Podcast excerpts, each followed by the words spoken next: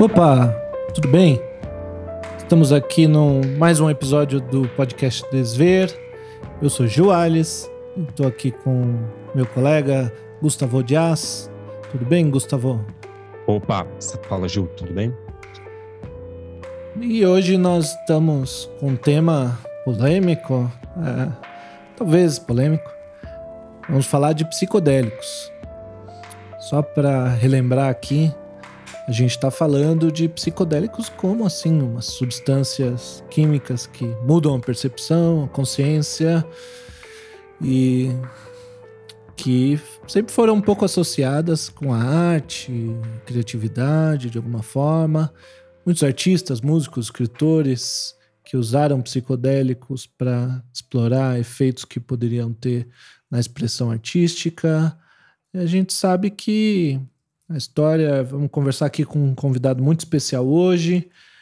Vou contar um pouco mais dessa história, um especialista nesse assunto. A gente sabe que a história dos psicodélicos remonta a culturas antigas, em especial a cultura ameríndia, e essas substâncias, assim, ganharam é, atenção na ciência ocidental a partir da década de 1940, embora sejam os ameríndios que devem ter ali a, o mérito da descoberta dessas substâncias a partir de é, elementos naturais. Né? E na década de 60, a gente viveu a contracultura, que usou psicodélicos realmente de maneira completamente nova e e a gente não sabe se foi por causa dos psicodélicos ou da contracultura em si que teve uma onda de proibição dessas substâncias,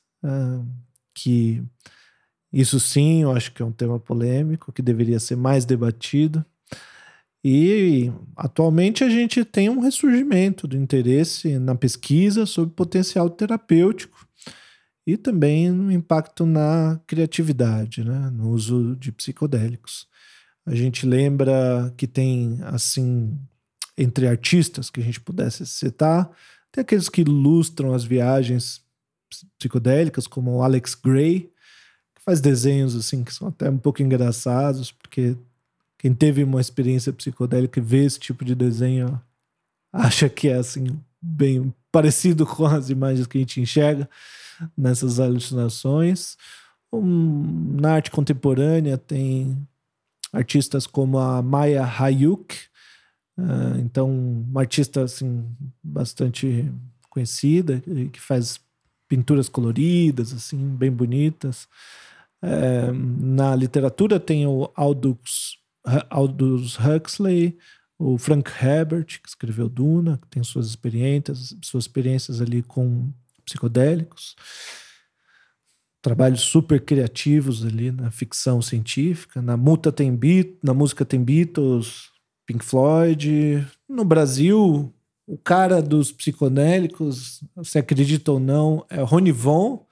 Rony que a gente conhece como esse cara que faz ali entrevistas né, e tal, mas na juventude dele, na época da Jovem Guarda, ele era o cara do rock e do rock psicodélico.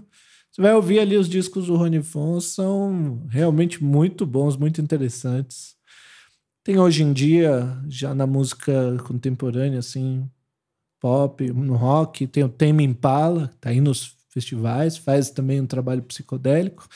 Mas me ocorreu esse esse tema assim desse episódio quando vi uma postagem no Instagram comentando uma citação de uma entrevista do Zé Celso do Teatro Oficina, né, um grande diretor de teatro, Zé Celso, que disse que tomou a vida inteira todo tipo de psicodélico e durante as peças ele costumava estar sob efeito de psicodélicos, e aí é um tipo de coisa que quando você sabe, você fica sabendo, você olha e. Ah!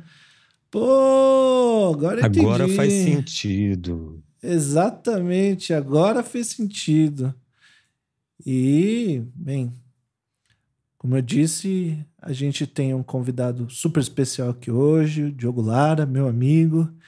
Ele é médico, psiquiatra, formado pela URGS, é neurocientista, foi professor titular da PUC do Rio Grande do Sul, é escritor, palestrante, é autor dos livros Temperamento Forte e Bipolaridade e do livro Imersão, um romance terapêutico, que vendeu mais de 100 mil cópias. E ele, enfim, é um grande pesquisador, sério, assim, escreveu mais de 60 artigos científicos, científicos publicados em revistas internacionais, com destaque, é, um trabalho assim, pioneiro, integrado relacionando a visão de temperamento na psiquiatria, é um psiquiatra assim diferente, né? que trata de maneira bastante crítica a psiquiatria convencional, vou chamar assim, e tem experiências é, como pesquisador, né? E também como pessoa, assim como um sujeito, é, uma experiência bastante larga com psicodélicos e é também fundador do do aplicativo Símbolo, onde ele traduz, de certo modo, sua caminhada ali como terapeuta em um processo fácil, prático, acessível de autoconhecimento. Então, vamos aí começar a nossa jornada psicodélica nesse episódio, né? E, e é isso aí. Ah. Como é que tá, Diogo? Tudo bem, fico muito contente de estar aqui com vocês. É um tema que eu adoro, com pessoas, uma pessoa que eu, que eu adoro, que é você, e uma pessoa que eu já estou adorando e que conhecendo aqui, que é o Gustavo. Então, vamos embora. Muito obrigado pela presença sua aqui, Diogo. Obrigado mesmo. Legal. Diogo, eu queria vou começar com uma pergunta, cara, que é o seguinte: é, já para a gente limpar um pouco o, o, meio de campo e entrar nas definições. A gente queria saber como é que você define os psicodélicos.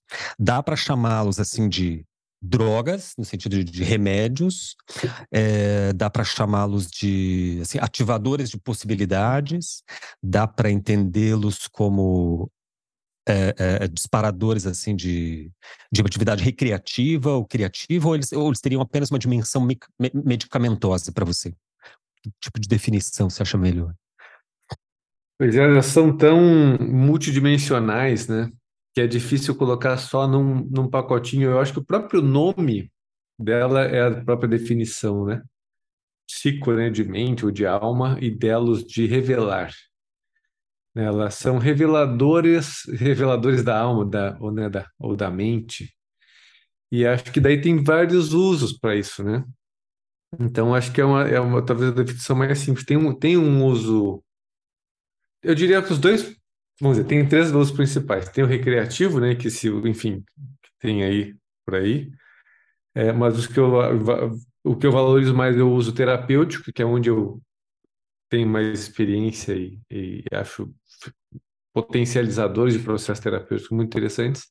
E tem o uso espiritual, né? De abertura espiritual, de experiências transcendentes de conexão com o todo, enfim, né? De conexão com o Deus dentro de si, né? Daí vem o, o outro termo que se usa de enteógenos, né? De você gerar, você perceber Deus, né? Que todos somos permeados por Deus, né?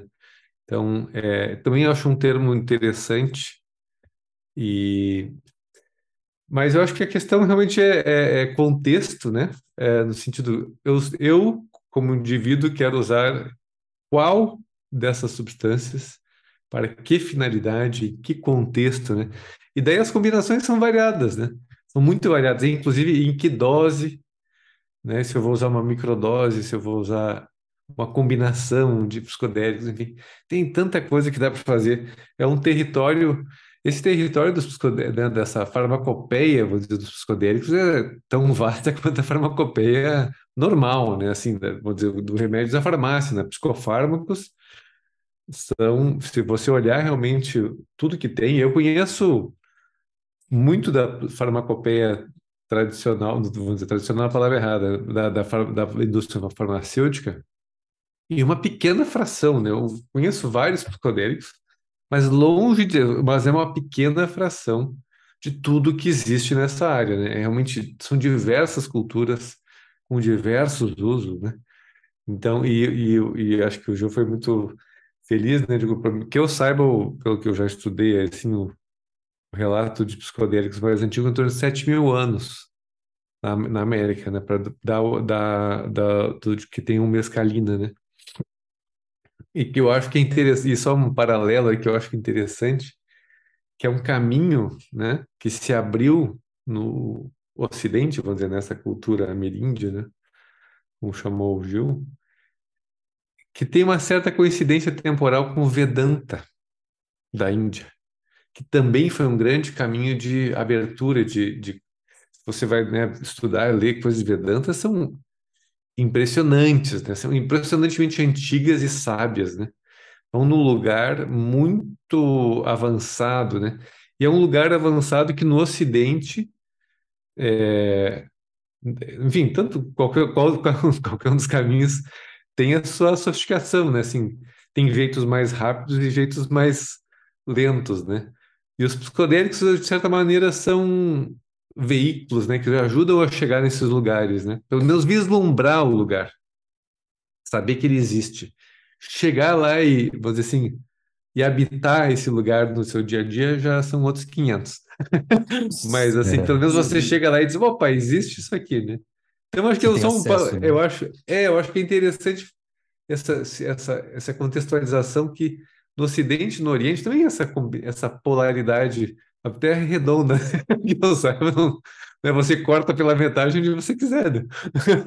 assim como uma laranja. Mas, mas enfim, considerando que a gente, o que a gente chama de Ocidente né, e Oriente, é interessante que em dois lugares muito diferentes do planeta, por caminhos muito diferentes, o ser humano encontrou, né, um, um território, vamos dizer assim, de conexão muito profunda com o todo, né?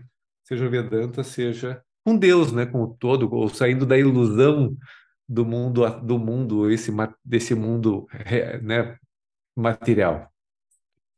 Pois é, eu já fiz é, uso de psicodélicos, não muitos, acho que talvez três tipos diferentes ali, a ketamina, a psilocibina e a mescalina, Diogo, não sei o que era.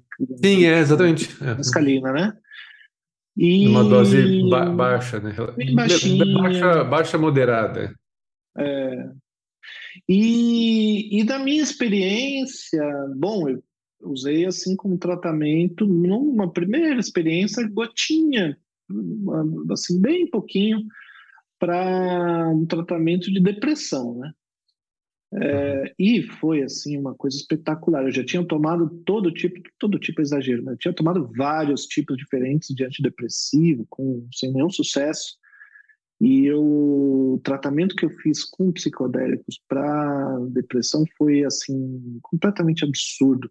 Eu fico e, e, e, também me abriu essa esse lugar assim da espiritual, né? É, tendo, no meu caso, tendo a ver com um tipo de meditação cristã, é, da, da tradição apofática, da tradição é, oriental do cristianismo.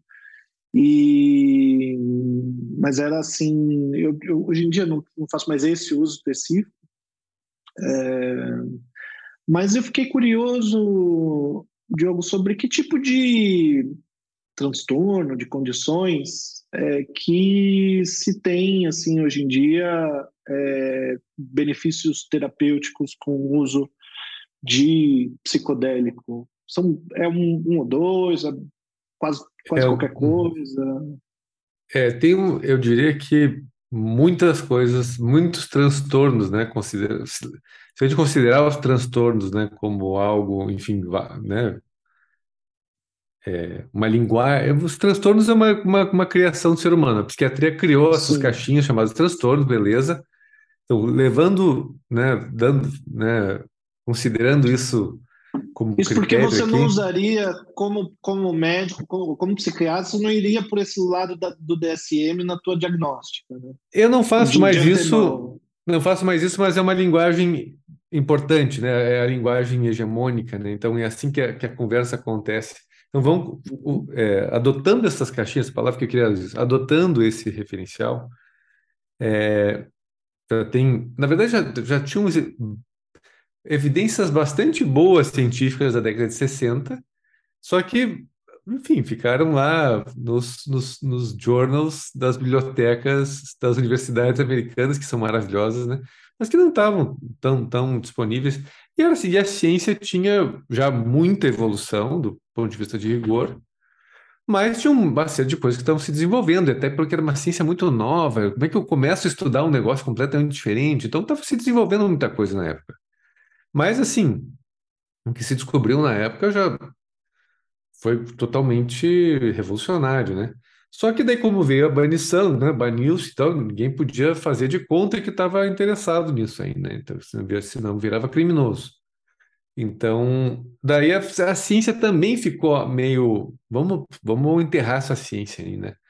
Mas várias coisas, assim, alguns estudos mais naturalísticos, menos controlados, mas agora, hoje, né, 17 de abril, está falando aqui de 2023, já tem uma comprovação, comprovação bastante boa de MDMA para estresse pós-traumático, que deve ser aprovada aí daqui a pouco, em esse ano, no máximo no outro, pelo FDA, pelo MAPS, né, que é uma, uma organização sem fins lucrativos que encampou essa história toda, e, é um, e acho que é um marco importante na área, né, com o MDMA. Não acho um marco importante para estresse pós-traumático. E tem terapias para estresse pós-traumático tão boas quanto sem psicodélicos. Mas acho, mas é um marco importante como, como uma nova maneira de botar um remédio na, na, na, em circulação, né, oficialmente pelo MAPS e pelo, e pelo, enfim, toda essa estratégia que foi feita, enfim, acho que é bárbaro. Uh, a psilocibina para depressão,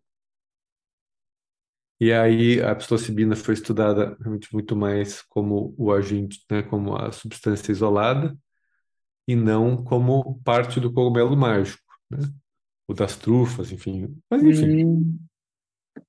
É uma questão daí comercial, né? Porque o que está acontecendo, né? Que isso, essa cultura ancestral aí está sendo, né? O, foi, se conseguiu pegar o establishment, o establishment está dando muita bola para ela e reforçando porque vai ganhar dinheiro com isso. Né? Então, houve todo o processo do jogo do establishment de domínios e patentes, estoque e tal, que eu acho altamente questionável para esse tipo de coisa. Não, não sou especialista nisso, mas eu acho, enfim, questionável, mas faz parte do jogo da cultura, enfim, do, né, da, da psiquiatria, do remédio todo. Então, para depressão, psilocibina está muito bem colocada. A ayahuasca já tem vários pequenos estudos. Aí a ayahuasca em si, e não né, DMT. É, tem também não são não tem estudos tão incríveis assim tão bem feitos mas a ibogaína para drogadição é ela é muito importante também né? para drogadição também ayahuasca ou psilocibina tem vários estudos naturalísticos mas não tem um estudo assim bom para dizer né pegamos pessoas sei lá, 100 pessoas com abuso né com, com dependência de cocaína e dividiu 50%, né? 50 para cada lado, botou, botou ibogaína, botou, né? Enfim, não tem estudos com essa, com esse rigor técnico, que é o que a, que a ciência realmente dá bola, né? É, valoriza como diz, ah, isso aqui é um padrão ouro, né? Mas assim, mas, mas tem, mas quem quem conhece, quem conhece sabe, né? Pela experiência quando você usa, quando você indica pacientes para fazer, né? Bogaína para drogadição é, é, é, é, impressionante. E são esses os principais, eu diria. Ver se tem alguma outra coisa mais. E daí tem trastornos de ansiedade como um todo. Bom, esqueci de falar, né? Os, os primeiros estudos dessa retomada dos psicodélicos foram feitos com é, psilocibina em pacientes que estavam com câncer é, e que estavam né, processo de morte, né? Assim, então, e estavam com depressão e ansiedade ligada à iminência de morrer, né? Ou pelo menos de uma doença grave, né?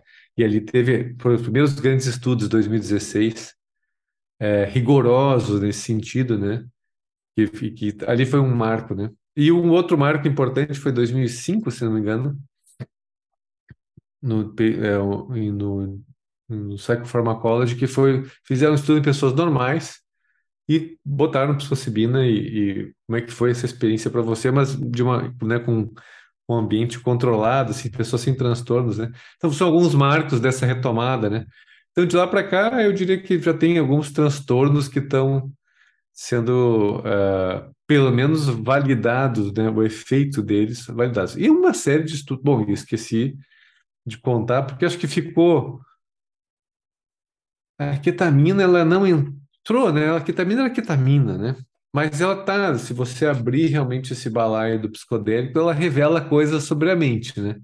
De maneira não colorida, eu diria como uhum. como outros, né, como a ayahuasca e, a, e o cogumelo, mas ela é egolítica, né? Ela é psicolítica, os nomes que se usa assim, né? Você entra num espaço de consciência. E a ketamina realmente foi um marco na depressão. Começou em 2000, o primeiro estudo é, serendípico, né? Por acaso descobriram, mas na verdade os russos já sabiam disso lá na década de 80 e já usavam antes. É só que não publicaram nas revistas americanas, enfim. Isso aí você lê nos você lê nos livros, né? Não nos artigos científicos. Então, os russos é uma cultura toda que só que é um mundo fechado, assim como os chineses, né? A gente uhum. não entende russo e chinês, né? Quem sabe agora com a inteligência artificial a gente começa a pedir uhum. para ela ler né? Por favor, resuma a literatura científica russa sobre o assunto tal, né? Enfim, mas, mas até hoje estava sendo bem difícil ler russo, né? Então, mas, mas eu acho que esse é o grosso, assim, o, principal. Né? Tem, tem alguns transtornos de ansiedade, assim, que são a gente está na expectativa, né? Tipo toque, né? Toque é uma coisa complicada de é um, é um grave, assim, difícil, né? O caso grave, a gente está esperando ver os estudos aí, né? Mas esse é o principal, assim, né? MDMA, acho que vai ter também uma aplicação muito legal para terapia de casal também, que pode ser uma coisa muito legal, de assim, casal? de, de casal, é porque você vai, né, você vai trazer o amor, vai trazer a empatia, vai hum. processar junto ali as, as mágoas, os rancores, é um desentupidor do casal, né? Assim, os, os eventos de vida que vão entupindo e obstruindo a relação, né? Daqui a pouco entra o casal lá, um para um para uma sala, outro para uma outra sala, daqui a pouco no final juntos os dois, enfim, pode ser. Aí eu acho que o MDMA pode brilhar, entende? É, acho que é uma questão com o tempo, né? A gente vai descobrir, eu acho, aonde brilha cada uma delas, né? É, com as suas especificidades, está uh, por vir ainda. E no estresse pós-traumático, acho que é muito legal, tá, mas, mas eu não, não vejo, como eu falei, um marco importante, mas porque na época que começou a se estudar, fazer o movimento todo, todo esse, não, não, não existia grande coisa realmente para estresse pós-traumático, mas nos últimos aí 10, 15 anos, hoje claramente a gente tem um monte de coisa boa da psicologia para estresse pós-traumático. Hugo, eu queria dar um passo atrás ainda, cara, até assim pro, pro ouvinte que não é muito ainda acostumado com esses termos. Eu, inclusive, na minha uh, adolescência, juventude inteira, a gente se referia ao cogumelo como uma, uma, uma, uma droga para ter alucinação. E não saía muito disso, né? O que que, como é que a gente explicaria, assim, uma definição, mais, uma caracterização mais, mais, mais primária, mais objetiva, assim, para o ouvinte, entre diferença entre cogumelo, psilocibina, mescalina, MDMA, tem alguma, ver com, alguma coisa a ver com LSD? Ayahuasca é alucinógeno ou não? É tudo lisérgico? O que é lisérgico? Você diz que a psilocibina pode ser isolada do cogumelo, né? Como que, qual é a diferença? O que, é um, o que, é outro? Assim, num passo primeiro, assim, anterior. Tá. Vamos trazer a camada primeiro, então, dos princípios ativos principais, a substância em si, né? Dizer, qual é a química lá que vai ser responsável pelo efeito da planta, por exemplo, né? Daí a psilocibina é o principal é, componente aí do cogumelo mágico, né? DMT, principal componente da, da ayahuasca. É a mescalina, principal componente do peyote. Peyote é um, um cacto, né? Do, é, e tem também a wachuma, que é um outro cacto que tem mescalina. É, daí o, o, LSD é sintético, né? O MDMA é sintético, daí a gente fala com eles sozinhos, né? É... Então, esses dois últimos são sintéticos? São, são, sin são sintéticos. A ketamina é sintética são... também, né? Ketamina é também sintética. Os anteriores são todos naturais. Cogumelo mágico, da onde provém a psilocibina. Isso. Cactus, da onde provém o, o... A mescalina. A mescalina. E o ayahuasca, que vem de... É um chá, e, o, e o DMT de metiltriptamina, que é o componente da ayahuasca que hum. por sua vez, né, foi encontrado no cérebro humano né, e de ratos também, né? O cérebro? Em do... É, em concentrações assim, é, normais, assim, parecidas com dopamina, com serotonina, né? Uau! E é hoje um pot potencial, considerado um candidato ligante endógeno a um receptor chamado sigma-1. Enquanto que, assim como a anandamida é uh, considerado né, o, uh, o ligante endógeno dos receptores de canabinoide, né, que é da maconha. O receptor existe lá por alguma razão, né? E, e é, existem ligantes endógenos, né? No caso dos, de alguns lisérgicos, uh, que são seriam os, os, parecidos com LSD quimicamente, né? Que tem, eles são um receptor, eles têm um receptor chamado 5-HT2A, que é um receptor de serotonina, um receptor entre os 14 de serotonina, que é onde, pum, liga lá e faz o efeito, é o, pelo menos um componente importante, é uma ação importante dos psicodélicos. Mas, assim, tem alguns psicodélicos que são mais alucinatórios, vamos dizer assim, no sentido né, da visão, né, do componente visual. Daí o, o cogumelo tem tra traz realmente essas cores e desenhos e tal, e a, a, a cogumelo é psilocibina, né? E, e a ayahuasca e o DMT tem isso bastante forte, bastante intenso também, né? Na ayahuasca se chama de miração, termo tradicional que se usa para isso, né? Uhum. E outros também têm, a guatuma tem, mas é mais suave, mais no sentido de distorção, assim, do que você, do, do, da mescalina, né? Mas uma certa, você enxerga a partir de um olhar de verdade, assim, de diferente, que você reconhece, um grande mindfulness, assim, uau, mas isso aqui é você você conecta naquele presente, enfim, então o olhar uhum. muda, o filtro muda, mas não é uma coisa totalmente diferente, né, não assim. produz imagens de alucinação propriamente, né? É, não tão, não tão, uma dose muito alta, uma dose mais alta sim, mas ainda assim menos é, extravagante, vamos dizer assim, do que do que a psilocibina, psilocibina barra cogumelo e ayahuasca. E ayahuasca. E a psilocibina uma... mesmo, a psilocibina mesmo para dar uma alucinação visual assim mais clara e tal, é a partir de quantas gramas? Do cogumelo, em torno de dois, começa a partir de uns 2 gramas, né? 3, 4 é mais, né? 4 é uma dose já alta, 4, 5 que se né? chama já de dose heróica, mas isso tudo tem variações. Né? A grande questão do produto natural, né, que você vai comprar e tem bets, né, tem, você, você não tem, sabe tem, quanto tem... que tem da É, então você você acaba experimentando de um, de um fornecedor ou de outro, enfim, né?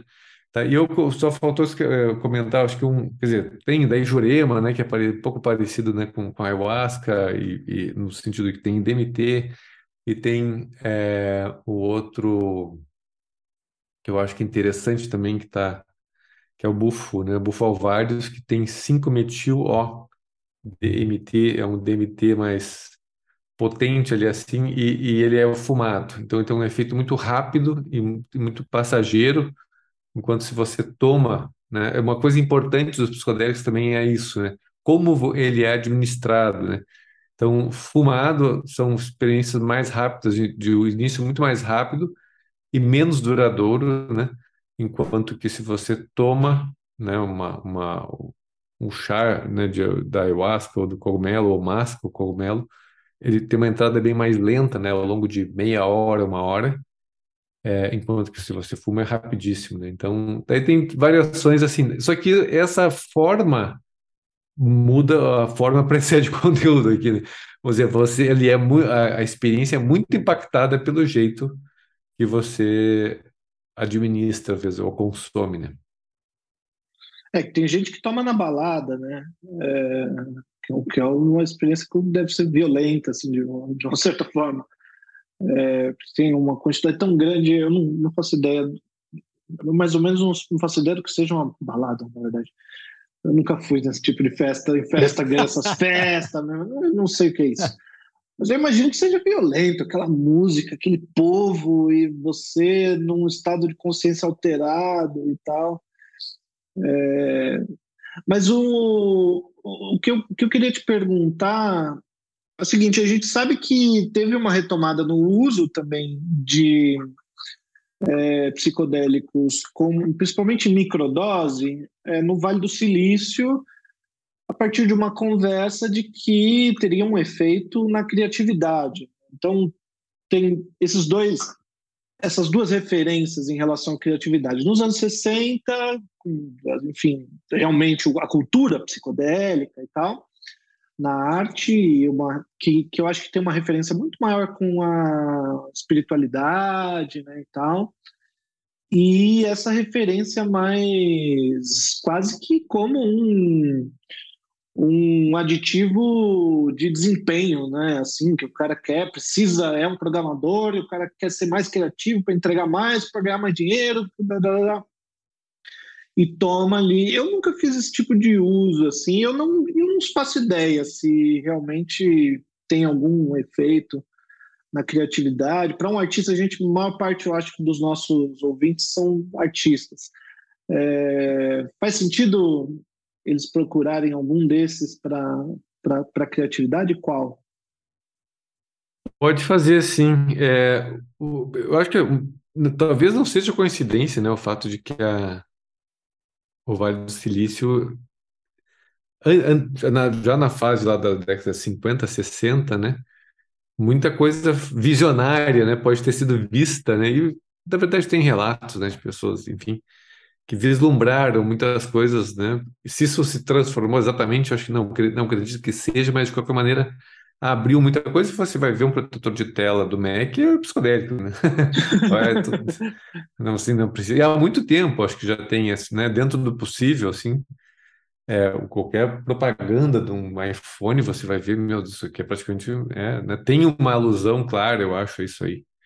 Então, é, e o uso que acontece assim, Vazia? A gente fica mais restrito, né, no ego, né? O ego é uma caixinha que nos protege e nos restringe.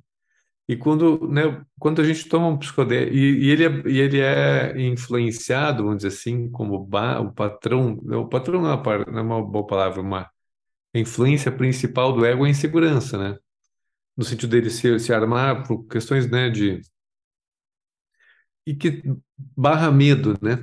E um dos estudos que eu, uma das coisas que eu descobri lá no Big Data que eu fiz lá de pesquisa, avaliando várias é, vários parâmetros mentais, vamos dizer assim, com a criatividade autorreferenciada, né? Eu sou reconhecido como uma pessoa criativa, enfim, tinha a ver com o medo.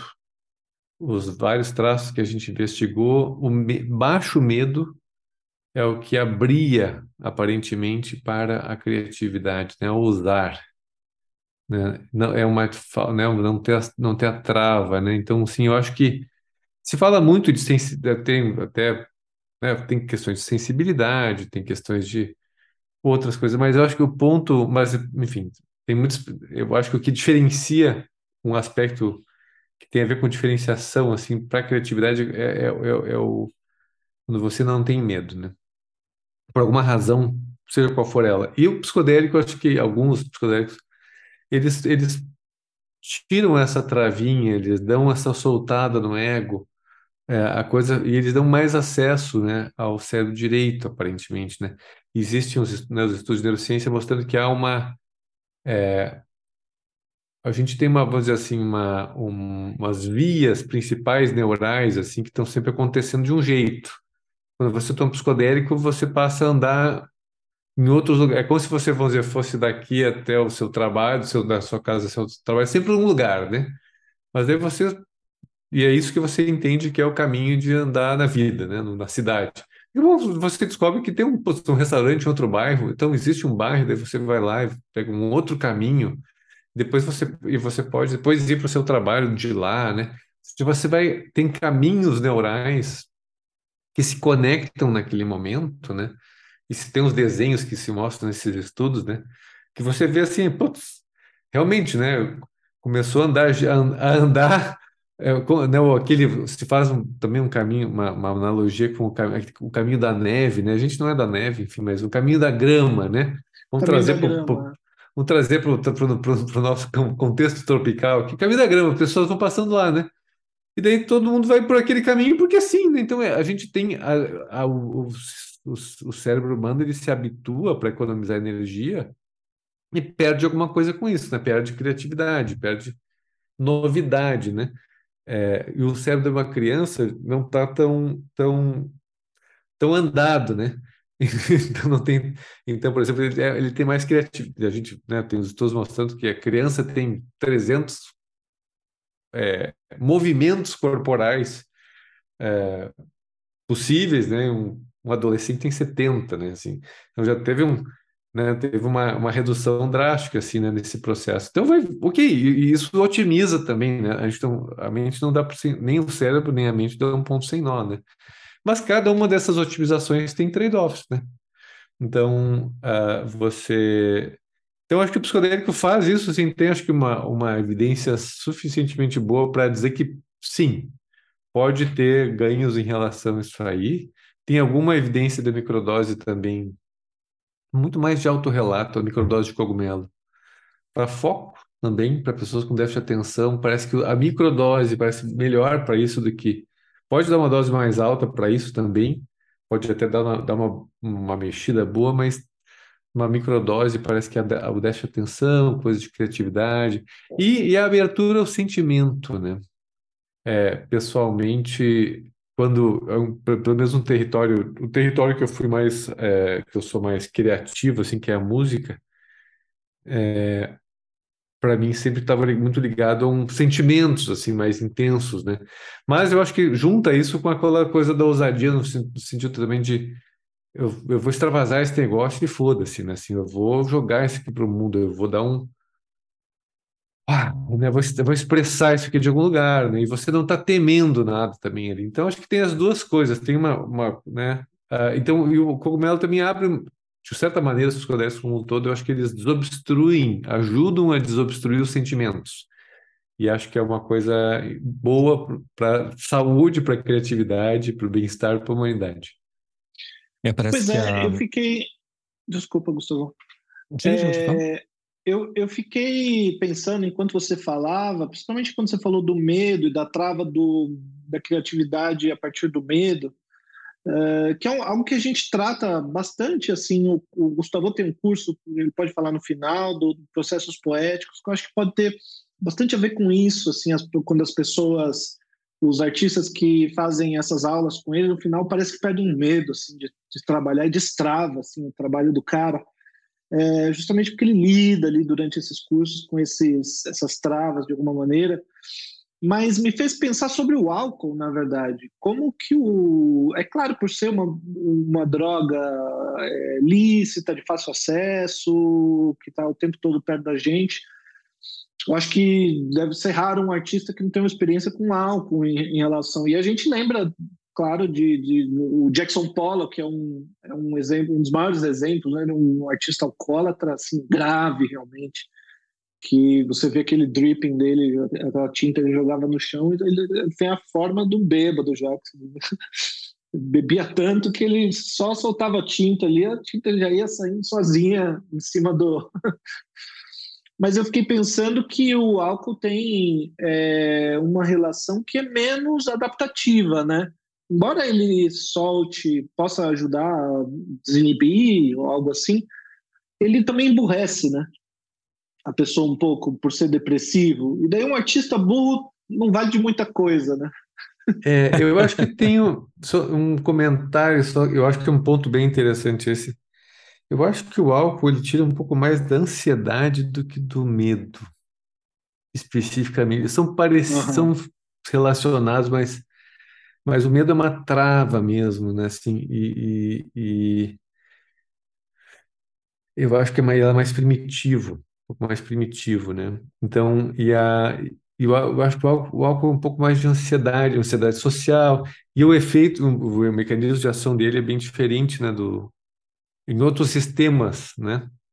Cerebrais, Mas o ponto é válido. Acho que ele, de alguma maneira ele, ele, ele solta alguma coisa, mas solta, mas ele talvez mais seja um ansiolítico e, e, e perde um pouco da noção, né? Você fica meio sem noção. Então isso você se atira, mas, mas é diferente do é diferente do, do, da, do medo. Eu acho que é um pouquinho diferente. Aham, eu entendo. Hum, deixa eu aproveitar, foi, foi, muito bom que você falou sobre isso, Diogo, e o, e, e o Gil reforçou ali, que o nosso podcast é que chama Desver. E esse desver é precisamente uma tentativa que a gente faz, que sobre a qual eu e o Gil conversamos muito, assim, tanto na, na minha técnica de desenho quanto na técnica de desenho do Gil, e trocando percepções.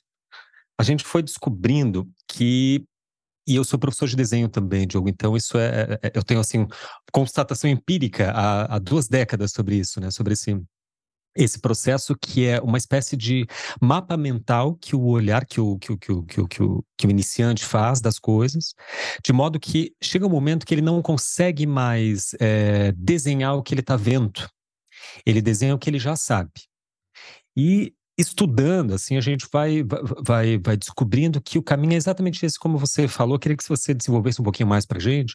Para economizar energia, o cérebro acaba optando por caminhos, seriam, eu creio que, que assim, ma mapas neurais, né? Por caminhos já prontos, e o mesmo se dá por imagens também. Então, quando se a gente vai, é, a gente já meio que sabe tudo, a gente conhece todas as imagens, sabe um sabe que é um carro, sabe que é um vaso, sabe que é uma flor. Então, quando a gente está diante de um carro, diante de um vaso, diante de uma flor, a tendência, quando a gente vai se propõe a desenhar, é não olhar porque olhar e remapear aquilo que está na nossa frente, aquele objeto que a gente já conhece a princípio, demanda energia cerebral. É isso mesmo que acontece em termos assim neurológicos, Diogo? É, acontece de fato essa espécie de economia de energia, essa substituição da visão por um, por um mapa mental ou algo do gênero? Eu acho, é, acho que é bem por aí mesmo, é bem uma, é uma transposição perfeita, acho que você acabou de fazer. E também me reconheço pessoalmente que eu toco violão desde lá 12, 13 anos de idade e os acordes que você põe já está tudo automatizado. Eu, eu perdi um certo encanto com o violão nos últimos tempos, é, porque eu não conseguia mais compor nele. Eu, eu podia compor sem violão, daí eu, okay, mas o violão já não era mais um instrumento de enriquecimento sensorial, assim. E o piano, que eu nunca tive aula, eu vou lá e eu vou colocando os dedos e eles não estão pré-programados, né? Claro que eu sei fazer um dó maior, mas tem um monte de nuances que você pode descobrir ali, que esse, que esse território não explorado, né? Então, acho que essa coisa do desenho, né, como desenho, não sei como é que. É, eu acho que ela, acho que ela é, né, são caminhos conhecidos, e caminho conhecido da segurança. Né? E, é, e, é, e o ego gosta de segurança. Então, assim, é difícil a gente abrir mão disso, né? Por isso que eu acho que esse, de alguma maneira, né, a coisa do psicodélico, ele é um ele pode abrir uma nova uma nova camada, vamos dizer assim, uma nova dimensão, uma nova descortinar, vamos dizer assim. Ah, dá uma lufada de oxigênio, assim, né? De uau, nesses né, tempos atrás, um dos retiros que eu dou, é, eu, eu tinha uma grande artista, grande artista plástica brasileira, e ela dizia assim que ela estava ela tinha virado uma businesswoman, né, da, da arte, né? Então, assim, virou um... E ela era muito orgulhosa do que ela já tinha feito, né? Mas, assim, ela virou... A prática dela passou a ser muito mais de, de, de enfim, de execução do business, enfim, de alguma maneira, né? E ela sentia falta, né? Aquela alma de artista estava tava amassada, né? Tava o peso do seu, do seu próprio sucesso tinha amassado, né? E ela né, deu uma abertura, assim, ela entrou para um espaço, restaurou pelo menos esse lugar, ou, ou vitalizou de novo, adubou esse lugar, né?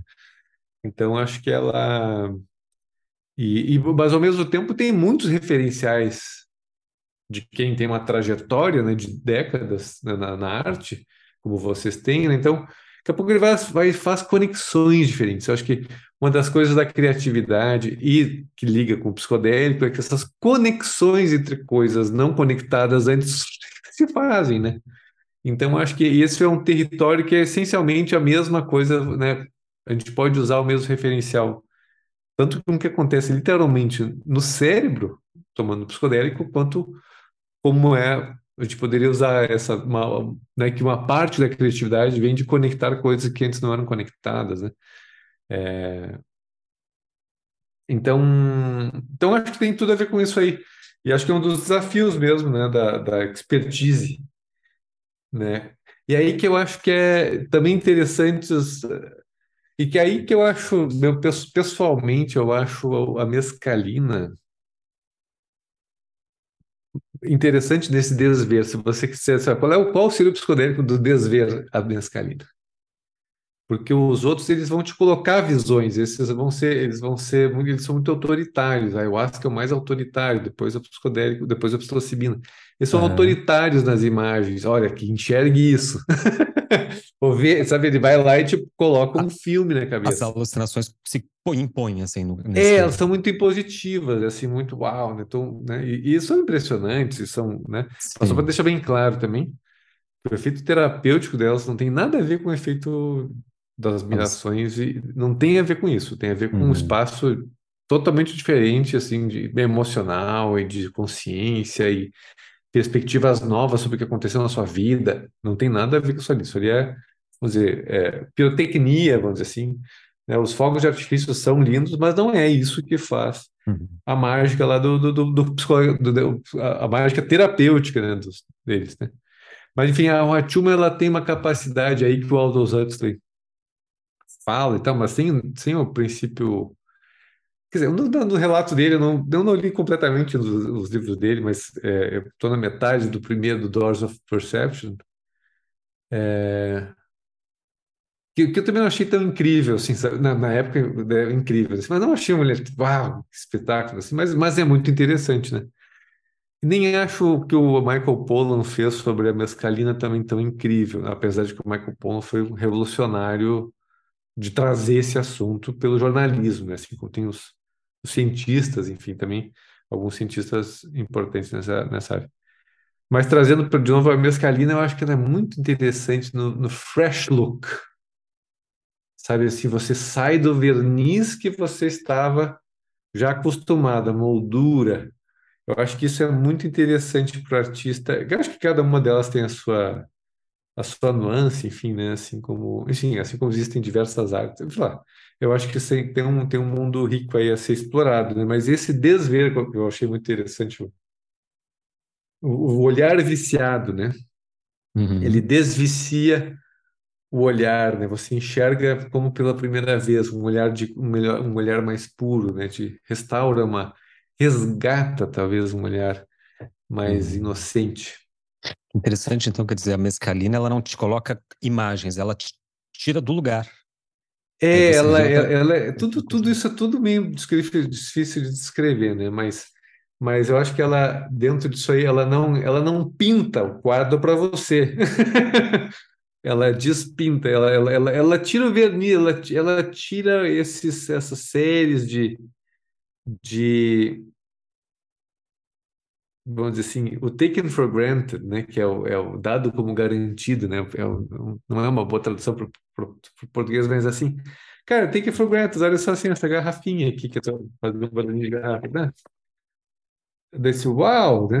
Você vai olhar uma folha, né, assim, ela dá muita conexão com a natureza também, assim, talvez dos que mais dá, assim, com a natureza mesmo, assim, a folha, o negócio, você fica olhando aquela folha e diz, uau! Como se ela reabilitasse aquele primeiro olhar, aquele, o Fernando Pessoa chama do o pasmo essencial de uma criança que ao nascer, reparasse que, de, nas, que nascera deveras. Talvez seja pasmo. isso que você Eu acho que, eu acho que você também matou você, você é bom com as palavras, hein? não é à toa aí, que só desenho é, é, é, desenho, é desenho e é poesia, pelo jeito. É, exato. É Mas então, o que ele faz. Né? É, exatamente assim, não, esse pasmo, assim, esse, esse, esse O, né, em inglês, A-W-E, né, esse pasmo, assim, eu, esses dias eu vi uma, uma mãe comentando da, do filho, da filha, que estava lá cutucando, estava querendo, queria ir pro quintal, queria ir pro quintal, mas tinha tipo uns, sei lá, dois anos de idade, uma coisa assim. E até que ela conseguiu ir pro quintal, né, uma, uma E daí, naquele momento que elas chegaram no quintal, assim, caíram as pétalas um, um ipê roxo, assim, né, assim. E a criança batia palma e sorria, olhando aquele, né, esse pasmo, esse ó. Ó, eu acho que uma boa palavra, uma boa tradução de pasmo, uma boa tradução de ó, ficava, é um, um pasmo glorioso, né, não é ficar pasmado de abobado, né, mas é uma tradução que eu não, não tinha pensado, né? nunca tinha pensado. Eu fiquei assim, esse ó, é uma palavra interessante, né, do, do awesome, né, do, eu acho que o pasmo é uma bela palavra. Fiquei pasmado agora com a tua precisão com as palavras. Eu queria fazer, emendar mais uma aqui, mas acho que eu tô falando demais. O Gil quer, quer Não, fazer Não, outra. tá, tá- tá todo mundo, tá tudo É, Essa gostoso. aqui é, é meio rápida aqui, até porque a gente tá, tá, tá com o tempo aí já, já se esgotando, né? Dentro aqui fora, assim, da...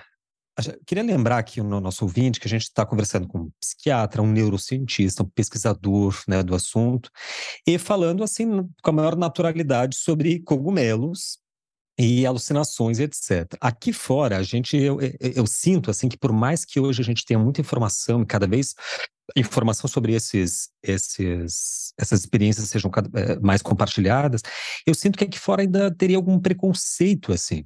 Eu acho assim muito difícil eu conseguir, por exemplo, convencer, pelo menos na primeira hora, convencer minha mãe que eu estaria fazendo um tratamento com cogumelo né? Porque a gente ainda está muito acostumado a ver o chá de cogumelo que dá um barato, etc. Dentro do meio médico, assim, Diogo, você encontra esse tipo de, de limitação, de preconceito, ou, ou é algo já sentado mesmo no, no establishment, como você disse? Não, não está sentado, mas assim, é, para quem, para quem quer, para quem quer ver, você vê que a psiquiatria é muito, muito limitada no quanto ela consegue te levar para lugares interessantes, né? Assim, ela- a psiquiatria toda da, da, da indústria farmacêutica foi muito mais hábil em reduzir a experiência psíquica para organizá-la e amortecer um pouco ali a história, baixar volume, baixar cor, baixar tudo, porque né, daí você fica mais organizada, mas mais xoxo. E agora está vindo uma, uma outra possibilidade que não é, que é totalmente diferente, que você pode também criar harmonia e bem-estar por aumentar o espaço para lidar com aquele conteúdo todo. E acho que essa é a grande mudança, né, nessa história. E aumentar a conexão com o teu corpo, com os teus sentimentos, mas você ficar confortável no teu corpo, nos teus sentimentos. Você, né, poder é, é, transcender um pouco o ego, né, assim, sair um pouco dessa amarra, desse, desse, desse domínio, né? Então isso, né, a indústria farmacêutica, ela, é- ela é, de certa maneira, a estratégia da indústria farmacêutica tradicional, ela se alinha com um mecanismos de defesa mais mais primitivos do, né, do ego, que é eu quero eu quero não sentir, eu quero me esconder, eu quero suprimir, eu quero reprimir, né? Mas eu acho que tem os psicólogos vão, vão, conduzindo a gente e, a ter, e as terapias, né? Obviamente, para mecanismos de defesa mais mais abundantes, assim, mais mais mais sofisticados, mais desenvolvidos, né? Então é ah, Claro que vai ter gente, né, o cururu que vai estar sempre contra, contra o negócio, né? Mas assim, cada vez mais gente percebendo, né, querendo enxergar, querendo, vendo que, opa, isso aqui vai, vai oxigenar. Ao mesmo tempo, claro que vai dar medo, meu Deus, então você vai curar o cara. Um pouco lá você, porque você vê lá os estudos, né, de psicodélico, uma, duas sessões, o cara fica bem em três meses. Tá, como é que eu precifico esse negócio, né? E é- porque o cara lá tá, né, me pagando as consultas, e se eu, e se eu, né, o cara tem uma depressão crônica que vai ser anos aqui, se eu for legal com o cara e der as prescrições, eu, né, tem o meu dízimo aqui, né? Mexe no bolso, mexe na estrutura, mexe na segurança, o ego chia, com razão, Uhum. né? Então tem, Tem, tem muito essa dinâmica, assim, quer dizer, casos de em três meses o, o, o paciente te- teria uma, uma, uma Não, melhora não, a, significativa. dina- a dinâmica que você toma, você está com depressão de 25 na escala. Você toma o psilocibina ou uma ketamina quando encaixa bem e tal, Uhum. você vai para 7 de sintoma. Caiu 70%, 80%. 25 é Ou uma, é seja, uma, é uma depressão muito grave. Não- é, de- dependendo da escala, vamos dizer, 25 de sintoma, né? Escala de uma Tá. sintoma, fala que vai, escala que vai até, vamos dizer, 40, 50, para escala 25 já é sofrida a vida. Tá. e você vai numa dose, seis horas de, numa ketamina, uma hora depois, né?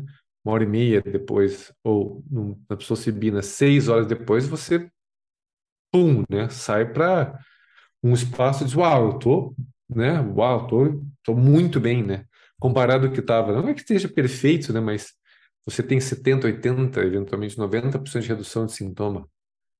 Uau, Uau, né? Isso em- no mesmo dia, né? Você chega num, chega um dia, chega um no consultório e sai outro, né? Ou sai, ou chega num, numa cerimônia, né? Que você use para esse fundo, para esse fim, né? E tem milhões de casos no Brasil de pessoas que foram para cerimônia de ayahuasca e tal, ali, e resolveram muita coisa dessas cerimônias, entende? E tem Então um você mais ou menos per- minimamente permanente. É, da- Essa então, só que daí o a psilocibina tem um efeito mais ou menos dois, três meses, depois vai começando a, a voltar. Tem, tem uns estudos que foram duas sessões, agora tem um estudo de uma sessão. Ela vai começando a voltar de- devagarinho, mas volta, volta mas não volta para Claro, se esperar um ano, talvez volte, vamos dizer, metade do caminho, uns dois terços, até, mas ainda assim não volta totalmente, né? Então a mente que se expande não volta ao seu tamanho original, mais ou menos isso, né? Mas ainda assim, né? Funciona. Então o fato é que daí talvez daqui a pouco é uma sessão a cada três meses, né? Com psilocibina. A ayahuasca tem uma história assim mais ou menos de duas semanas, talvez um, um efeito mais menos longo. É, mas é de cada uma delas também, mas também não é uma coisa tão estabelecida. Tudo é uma relação de dose, contexto, né, e tal. E a ketamina tem um efeito também, um- em uma hora você sai da depressão, mas costuma em quatro, cinco dias voltar, né? Então daí você toma a cada duas, duas ou três vezes por semana. Cada um tem o seu, seu protocolo, né? Então é, é tem as suas particularidades, né? Então é muito de, enfim, mas o fato é que muda completamente o jogo, né? Se não é mais a receitinha e tomar o remédio todo dia. As microdoses, sim, são muito mais parecidas com as, os remédios tradicionais, o método de tomar, né?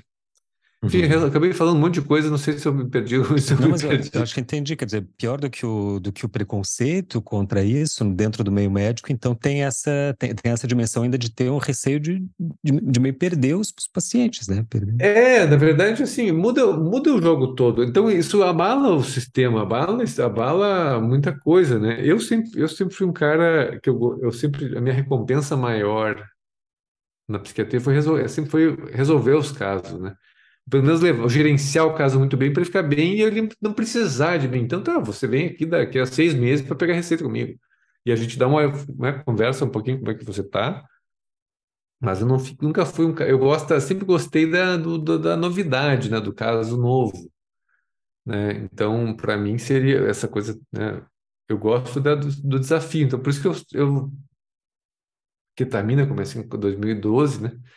2013 publiquei um artigo de ketamina sobre microdose de ketamina. Nem sabia que era microdose de cogumelo. O artigo foi lá já de microdose de ketamina, né? Sublingual, enfim. Então, eu fui aprendendo nesse caminho todo porque eu via que a psiquiatria, né, van, nossa van psiquiatria do normal não ia levar a muito lugar, né? Já tinha levado lugares muito importantes, né? Não, não desconsiderando o valor dela, principalmente para casos graves psicóticos, né? A psiquiatria mudou o mundo na década de 50 e 60, né? E depois refinou essa mudança, essa revolução, foi refinada, né? Mas agora é uma outra revolução, né? A revolução acho que está vindo dos, né, desses psicodélicos. E acho que agora o sistema está começando a ver um jeito de ganhar dinheiro, até porque, lembrando bem, os remédios nossos psiquiátricos, os remédios, o, o sistema ele perde patente, né? Daí depois que perdeu a patente, todo mundo pode fabricar o remédio. E daí cai muito, né? Vira commodity e cai muito a- o lucro, né? O lucro do saber, né? É um lucro justo, né? Você levou 10 anos desenvolvendo uma molécula que custou uma cacetada de grana, né? E você tem que tirar o lucro, né? A molécula custa lá, vamos dizer, o Prozac, quando surgiu, quanto é que custava? Ou quando chega um remédio novo, enfim, Prozac, vamos dizer. Custava 100 reais a caixa, vamos dizer, 150. Bom, mas e custava 10 reais para fazer, mas ok, mas eles têm que ganhar o dinheiro de tudo que gastaram a vida inteira, né? Enfim. Então, eh, e o jogo da indústria farmacêutica é tá- é um jogo justo, eu acho, nesse sentido, né? Nesse sentido, né? O que não é justo é o fato de que remédios que são potencialmente danosos, eles conseguem driblar o sisteminha e, e você lá tá prescrevendo remédio. Todo mundo acha que o remédio é bom porque a ciência diz que é bom, né? Mas daí você vai ver e é um, é um, um caos né, na vida. O que, que só vamos pegar o exemplo das, por exemplo, dos opioides, né, que está aí matando 70, 100 mil americanos por Uhum. ano. Ah, mas opioide, né? Só que o opioide Tá é chegando no Brasil.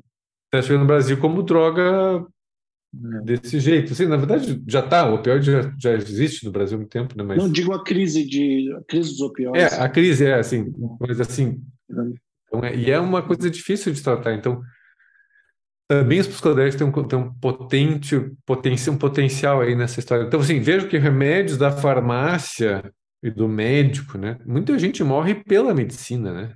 Morre secundária, morre por iatrogenia, por erro médico, por problemas de remédios, que foram todos chancelados pelo establishment, né? Mas não se fala muito disso, né?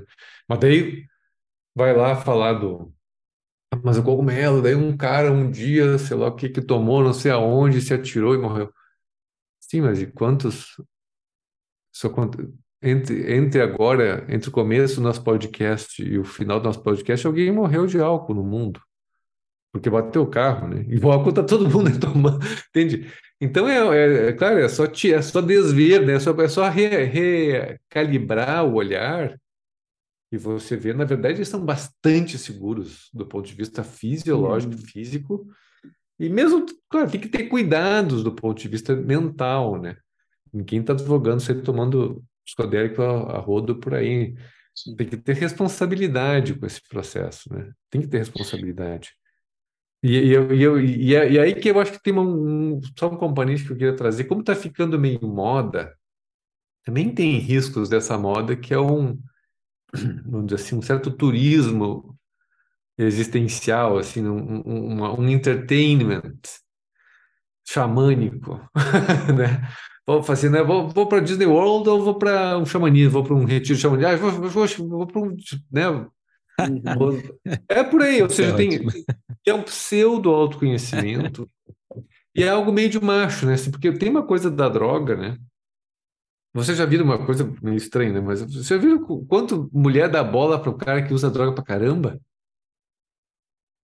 nunca, nunca ouvi desse fenômeno, não. Digo assim, digo assim, né? Lá na adolescência, tem os, os caras que mais usam droga e as É os mulheres mais né? E os caras, e, e as- e as mulheres estão mais, mais caidinhas pelos esses caras, uma tendência, assim, não é todo mundo tá assim. E uma, uma visão disso aí do, de como é que é? Jared, Jared Dime, ah, eu esqueci o nome do biólogo, que é do, agora eu esqueci um pouquinho do nome do.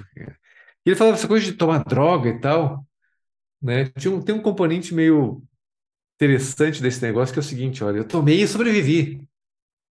Eu sou forte, entende? Eu sou um cara parrudo, assim, eu, eu aguento no tranco, aguento tranco, entende? Químico, inclusive. Ou seja, se você tiver filhos meus, eu vou ser, um, ser teu filho vai ser um que aguenta o tranco, entende?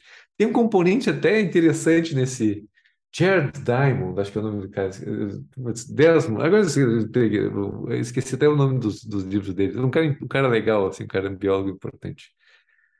Mas de- desse livro que eu estou me lembrando dele, então, tá, acho que tem uma coisa vindo com a pessoa dessa. Fala, já usei tal coisa, já usei tal coisa. E daí um ego espiritual também que está surgindo, né?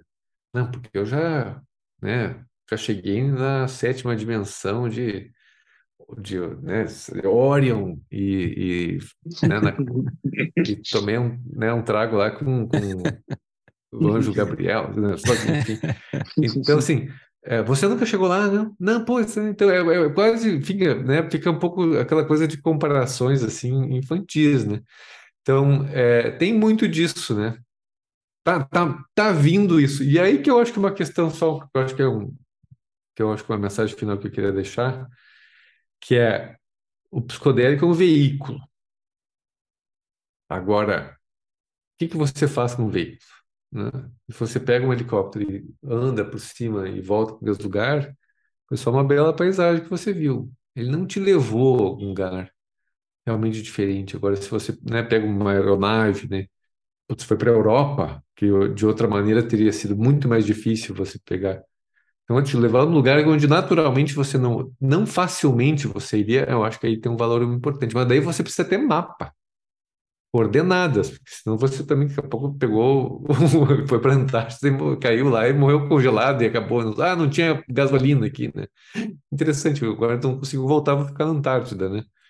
Então, precisa ter mapas, coordenadas, GPS. E aí a psicologia, do ponto de vista terapêutico, a psicologia que eu estudo, pelo menos que é uma psicologia mais moderna aí, ela traz, e o Jung também, trazendo também tem uma contribuição importante, mas é, tem mapas interessantes para isso, para se, se navegar com esses mapas potencializados pelos psicodélicos.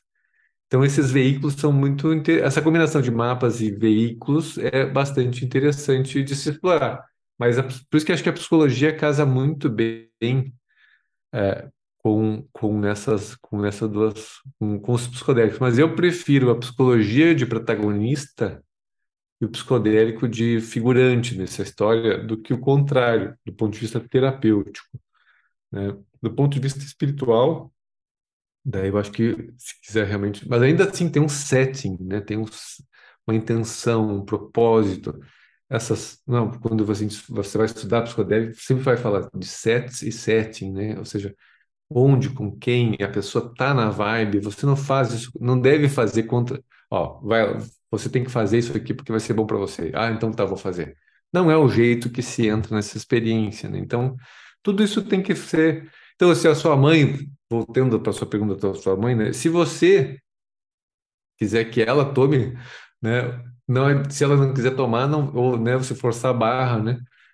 Provavelmente não é o jeito de entrar, né? Mas é, é, enfim, talvez né, não, não se aceite muito, mas eu acho que hoje já está cada vez mais fácil entender que são caminhos de expansão da mente, é uma outra maneira de pensar, né?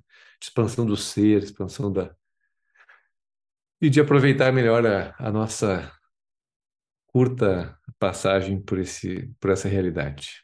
Não, para convencer minha mãe agora, eu vou mandar o episódio do podcast agora. Pois então, exato. Já é... pronto. pronto. É, e, e um último dado de convencimento que é muito interessante, que é eles fazem brotar neurônio na cabeça, né?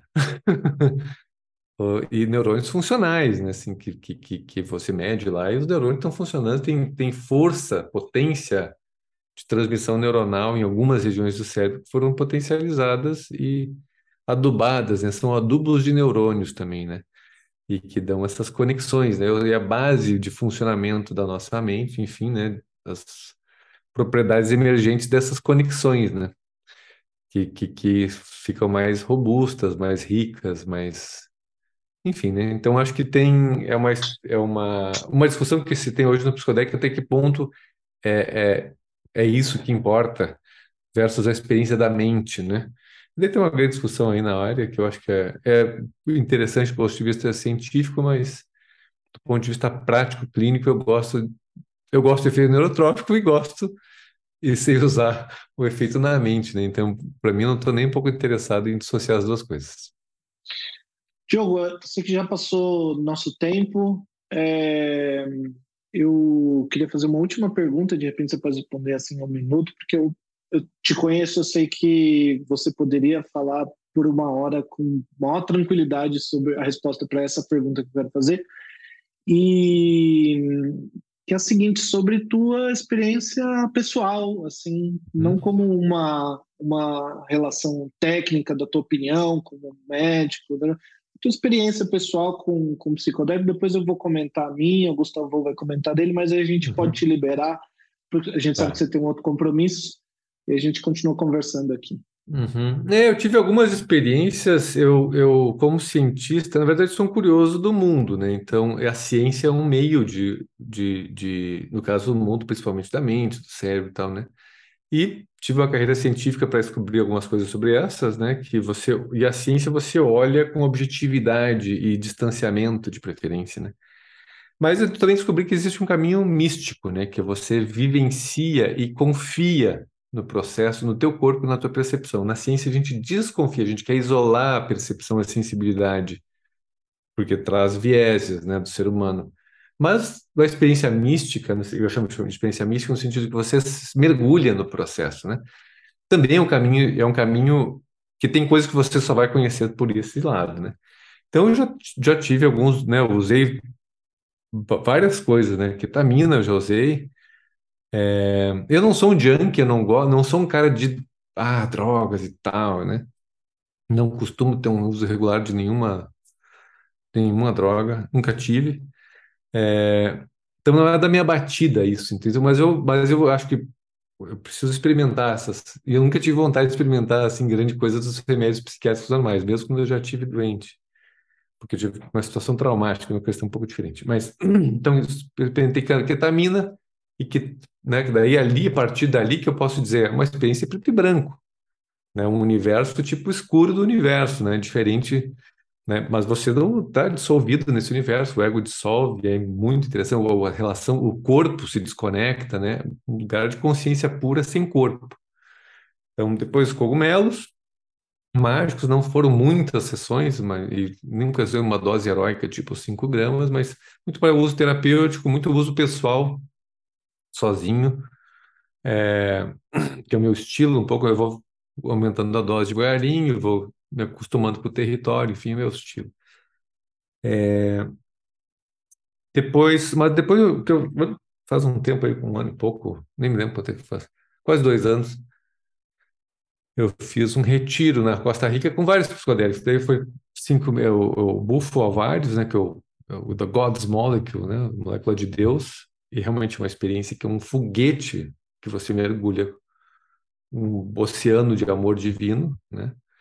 É impressionante, mas dura cinco minutos, que você acha que durou uma eternidade, mas são cinco minutos. Então ali foi uma experiência de abertura espiritual profunda, impactante. Eu digo, a experiência mais impactante de minutos da minha vida foi as duas experiências do, do, do, do sapo, do, do, não do cambô, eu nunca usei cambô, que não é um psicodélico. Então nesse daí, daí aí tava, teve uma experiência também de cogumelo, e teve lá, daí que eu conheci também a mescalina, que foi para mim impressionante também. E daí teve uns outros lá, a Ruda da Síria, umas coisas assim diferentes, mas não tão bombásticos, né? Eu não sou, eu já usei rapé algumas vezes, também não sou muito fã, eu gosto, não gosto muito dessa experiência do, do, do, do cheirar e do e ter uma experiência colinérgica assim muito intensa e tal, dá vômito, enfim, eu acho eu não, não glorifico o vômito como limpeza, né? Se ele aparecer do ponto de vista de questões que a gente traz é, nojentas, vamos dizer assim, acho que pode até acontecer. Mas, enfim. É... E a ayahuasca eu fiz, tive o privilégio de fazer na, na Floresta Amazônica com um cara que já usa, que administra 40 anos, né, numa rede. então. Uhum. Então, eu tive várias assim, mas assim, eu experimento, eu saco, quero sacar qual é ela vai, o que, que ela traz para mim, o que, que ela contribui, né? E depois é, eu vou usando o que, que eu prefiro, assim, para contexto. Né? Outro, hoje tenho gostado de microdose de vez em quando também. E eventualmente, quando dá vontade, eu vou lá, eu vou dar um, um momento chama, assim, eu faço alguma coisa com a minha mulher atualmente. Enfim, a gente faz alguma, alguma experiência conjunta, enfim, teve experiências muito legais. E MDMA eu usei uma dose baixa uma vez também, senti abrir o coração, enfim, mas uma dose baixa, baixa, não sei, baixa moderada, assim, né? E cada uma dessas substâncias tem camadas diferentes, dimensões diferentes com doses diferentes, né? Não é só uma, não é só mais intenso, são experiências qualitativamente que vão abrindo lugares novos, né? Então, então quando eu digo que eu nunca usei uma dose heróica de cogumelo, eu não conheço esse lugar do cogumelo. Eu conheço uma dose 2,5, 3 gramas. Não conheço 5 gramas. Lá tem um portal que eu não conheço. Né? É, e aí e é por aí. Essa foi e, e me ajudou muito na minha vida, assim. Acho que, é... mas eu diria que eu tirei muito mais proveito dos usos de psicodélicos que eu tive por ter muita terapia nas costas. Muito mais proveito. Inclusive no uhum. retiro que eu fui da Costa Rica foi muito claro isso, assim, zero, zero ego aqui no sentido, ah, eu sou mais. Não é isso, aqui. É eu realmente aproveitei muito assim a, a, a, o que esses veículos estavam me dando, porque eu tinha mapas muito claros. Então eu pude aproveitar isso. E eu vi que os, que os gringos lá que estavam comigo não não estavam com esse mapa, né? Ao contrário, muito defendidos. Um anestesista, outra militar.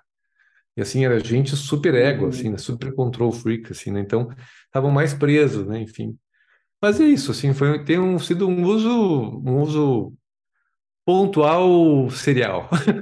não é não é ostensivo, mas o suficiente pelo menos para tirar proveito delas e saber do que que eu estou falando, né, e sentindo, enfim. E é isso. Certo, gente, foi um prazer. Obrigado pela oportunidade. Maravilha. Adorei o papo. A gente adorei. Obrigadíssimo. O podcast agradece, foi excelente, ótimo. Obrigado pelas, pelas informações, pelo contexto. Acho que essa é uma, como você mesmo disse, uma revolução que está em curso e que também acho que vai, vai alterar um pouco o perfil do futuro. Esse, E esses... que, a, e que a humanidade e o planeta Terra está precisando. Eu, minha última, uma sacada que eu tive desse retiro, Uhum. é que, e que muitos já tiveram, né? Não sou só eu. É, São, são downloads meio comuns é que acontece. É que, mas um deles, assim, né? Nós somos filhos da Mãe Terra, né? Da Gaia, né? E a Gaia, nós somos um, a humanidade é um certo câncer, né? Do jeito que ela ficou, se alastrou, né? se mestatizou e está matando a própria mãe, né? Quem é, o próprio corpo dela, né? Que é isso que o câncer faz, né? O câncer fica lá egoístamente crescendo até que ele mata o corpo e ele morre junto, né? O idiota. Então, a gente está nessa, nessa cegueira, assim, cancerígena, né? O ser humano como um câncer da Terra aqui. Ah, e, e os psicodélicos, né? Ou seja, né? Do jeito que for, né? São estratégias da Mãe Terra para tentar de- debelar ou corrigir essas células cancerosas, entende? E reconectá-las, né? Reconectá-las à própria Mãe Terra, à própria natureza, uns aos outros, e ao amor, que é, no fundo, a essência da vida.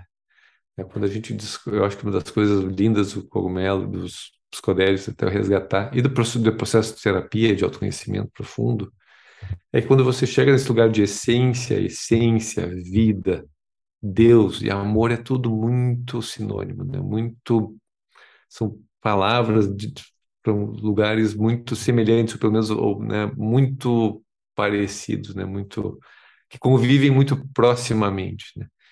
Então acho que é um, eu acho que a humanidade a, precisa, não só a humanidade como os seres vivos e a Terra está tentando fazer isso, né? E e se a, e se a gente não conseguir fazer isso, quem sabe a inteligência artificial mata o ser humano, mas preserva o resto. Um abraço, queridos. Tchau, tchau. Abração, Falou, obrigado. Thiago. Um Tchau, abraço. tchau.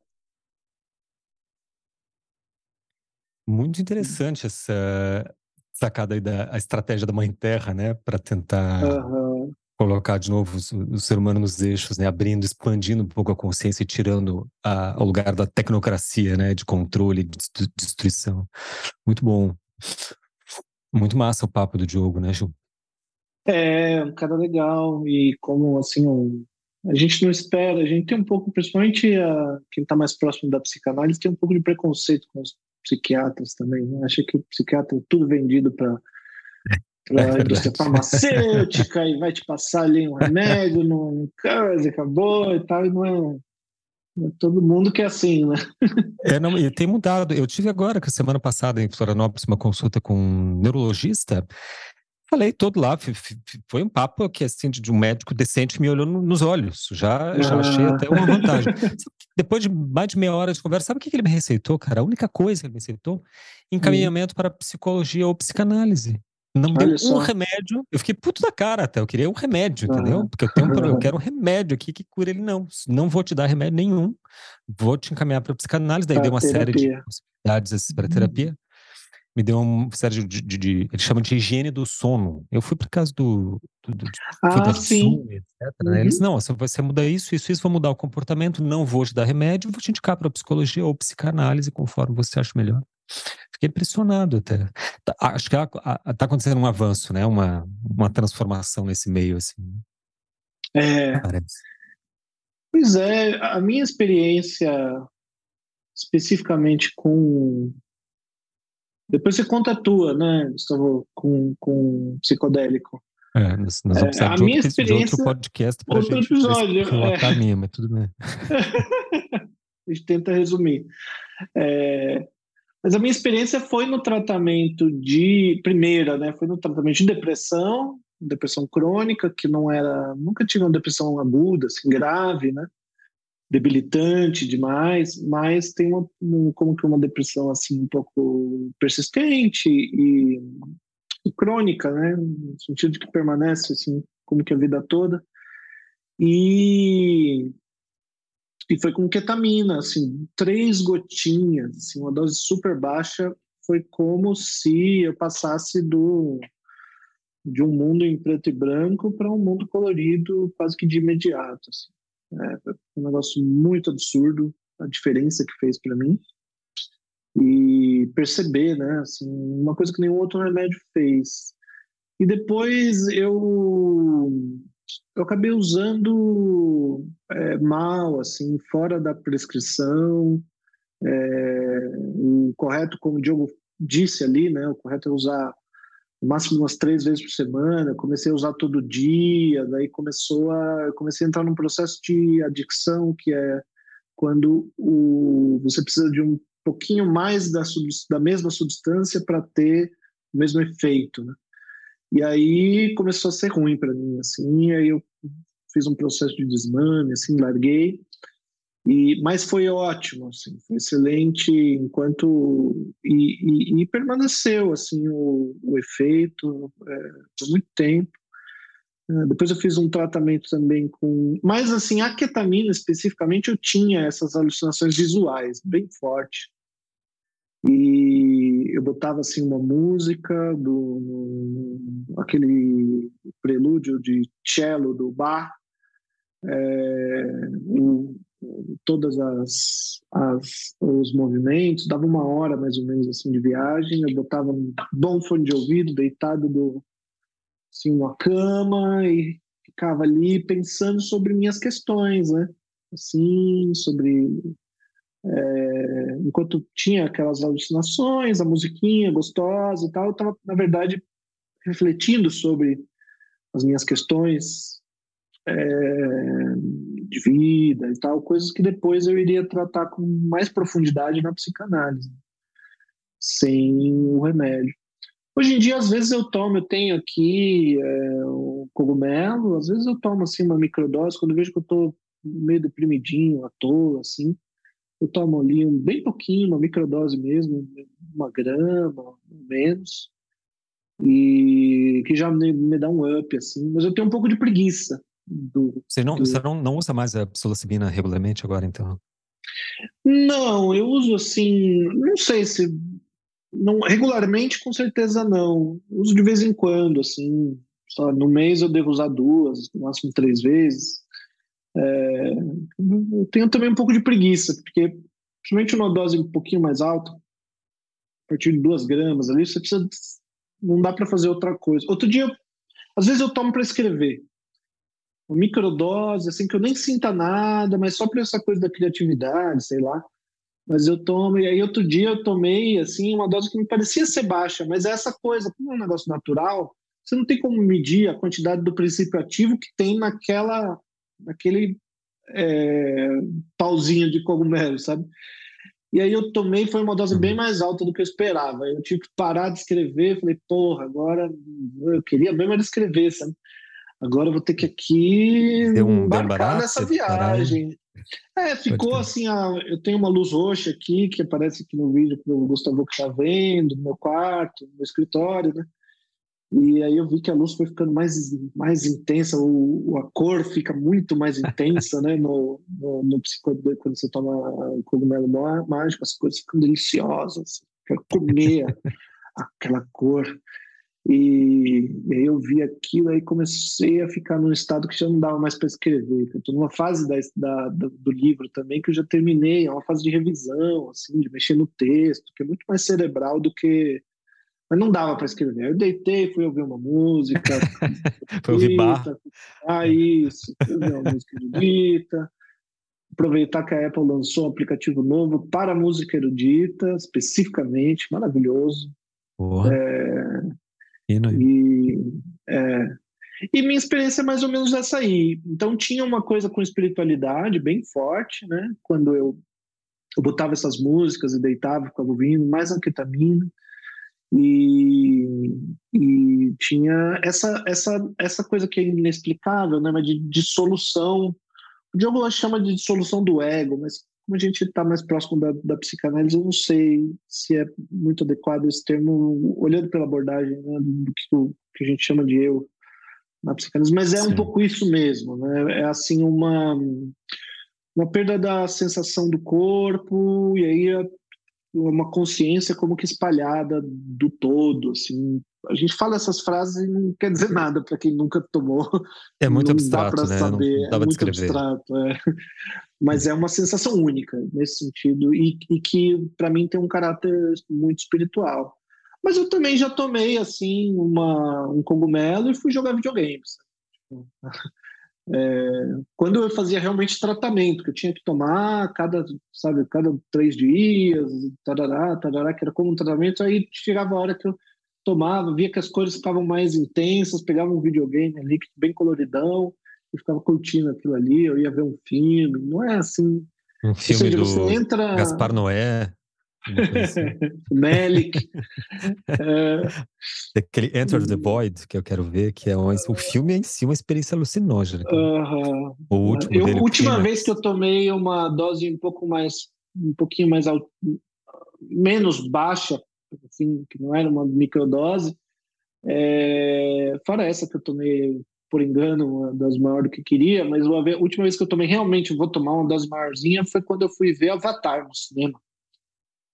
Daí já é um 3D no IMAX, aquela tela gigantesca em 3D, um negócio que já é coloridaço, né? Ainda botei um, ali um cogumelo, virou um filme realmente é, uma experiência, assim. Você, você, você se sentiu na presença do, do, do próprio Eu estava lá né? dentro, eu era o próprio avatar eu mesmo. Pois é, eu, a minha experiência eu devo ao Gil, porque eu, quem me conhece, sabe, eu sou uma pessoa extremamente comodista. Eu sempre tive vontade de. Eu tinha, tinha, tinha vontade de ter alguma experiência alucinógena, de fato, para ver o que, que é a. Eu trabalho com imagens e para quem a imagem é tem um sentido assim maior e grandioso, queria saber o que, que era essa alucinação, essas imagens vistas. Mas eu jamais, eu sou comodista, né? Eu jamais iria levantar da minha cadeira aqui, iria lá buscar agora onde é que eu vou achar essa droga. Daí tem que conversar com alguém. Jamais, jamais. Daí um dia, um belo dia, eu em casa, aí o Gil me liga dizendo assim: escuta, é, você não tem vontade de usar cogumelo, cara? Daí eu, ah, não sei, Gil, por quê? Não, porque eu comprei aqui, sobrou, comprei um monte. Acho que você tinha comprado e a Flávia também comprou, e daí você estava com uma é... dose tipo, du duplicada de. Tava sobrando, né? Daí eu ainda assim, é, talvez, né? Daí o Gil ainda disse assim: não, mas eu, eu vou aí te levar, eu vou de carro te levar. Daí eu, porra, aí não tem de jeito, né? Então, porra, desperdiçar, dispensar uma oportunidade dessa é impossível. Só que deve acontecer uma coisa engraçada, né, Gil? O Gil veio aqui e me ensinou direitinho como é que faz, que é hum você tinha aprendido, eu acho que de repente até para o próprio Diogo, a, um Diogo, a dosagem, claro. Diogo, sim, sim. que era psiquiatra do Gil, né? Uhum. Aí, beleza, ele me ensinou, não, você faz assim, bota desse jeito um tanto assim, exatamente esse tantinho, daí faz um chá por infusão, etc, esse tempo, daí espera meia hora, e eu fiz exatamente como o Gil mandou, o Gil foi embora e eu fiz. Inclusive, eu, na minha cabeça, eu era tão ignorante, que eu queria, na verdade, era um momento que eu queria meditar. Eu não sei uhum. se foi, uhum. já era pandemia, Acho que não era pandemia ainda, né? Acho que não, viu? Tava prestes, né? Porque no, prestes. Não, porque no início da pandemia a gente não se encontrava pessoalmente. Só lá mais pro fim ah, da é pandemia verdade, que eu ia para sua casa pintar, mas no comecinho da pandemia a gente Então foi, foi, foi antes, logo antes. Foi antes. Né? Daí, beleza, o Gil saiu, foi, foi embora, deixou o cogumelo, que é a psilocibina, né? Que provém do tal é famoso cog... cogumelo mágico. Não, não, não, não. É o cogumelo, é o cogumelo, é o, o cogumelo em si, in natura. Porque isso, é, isso é uma coisa importante de esclarecer. O cogumelo não está na lista é, de substâncias ilegais. É, a psilocibina, sim. Então, o que é proibido no Brasil é extrair a psilocibina do cogumelo e vender e tal como, como droga. Isso é proibido. O cogumelo ah. em si, plantar, colher, tarará, uh, é, é, legalizado, você compra na internet, tem vários sites. Uhum. Você compra tranquilamente, assim. Uhum. É, chega em casa e não Por é. isso que é tão fácil comprar. Não é legal. Pelo, pela internet. Tá. É. A, a ketamina, por exemplo, tipo você não acha, do... médico. É tipo o THC do, do cogumelo, a psilocibina. É, está para isso. É como, como o THC na maconha, né? Uhum. É o a psilocibina para cogumelo. Isso. Então, quando a gente toma cogumelo, o princípio que haja ali é a psilocibina que está dentro do, do bagulho que a gente tomou. Por isso que a gente nunca tem muito, não dá para ter certeza da dose, porque você pega uma quantidade de cogumelo e você não sabe a quantidade de psilocibina que tem ali dentro. Então hum. pode ter um pouquinho mais, pode ter um pouquinho menos. Né? Pode não ter Foi nada. Um Às vezes a gente um toma, pouco... não dá nada. Não dá, foi um pouco isso que aconteceu. Talvez depois pelas contas que a gente fez, né? Porque daí o Gil me deu a dose exatamente para tomar, que é para ter um leve, uma experiência Era para ser ali, microdose, uma experiência microdose, ali baixinha. Né? E eu era tão ignorante que eu queria fazer meditar. Era uma época que eu tava numa vibe, não, preciso meditar, não sei o quê.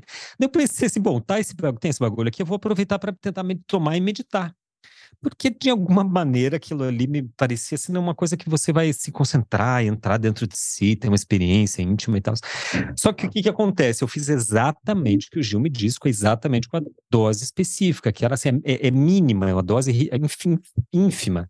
Só que acontece que ou tinha muito, muita psilocibina naqueles pedacinho que eu peguei, ou o fato de que o Gil é muito maior do que eu, muito mais alto do que eu. Isso, eu tenho o dobro do peso do Gustavo. o dobro do eu, peso. Eu acho que, então, eu, que... a dose que eu falei para ele era a dose que para mim não pra dava, ele não dava pouca coisa. Assim. É.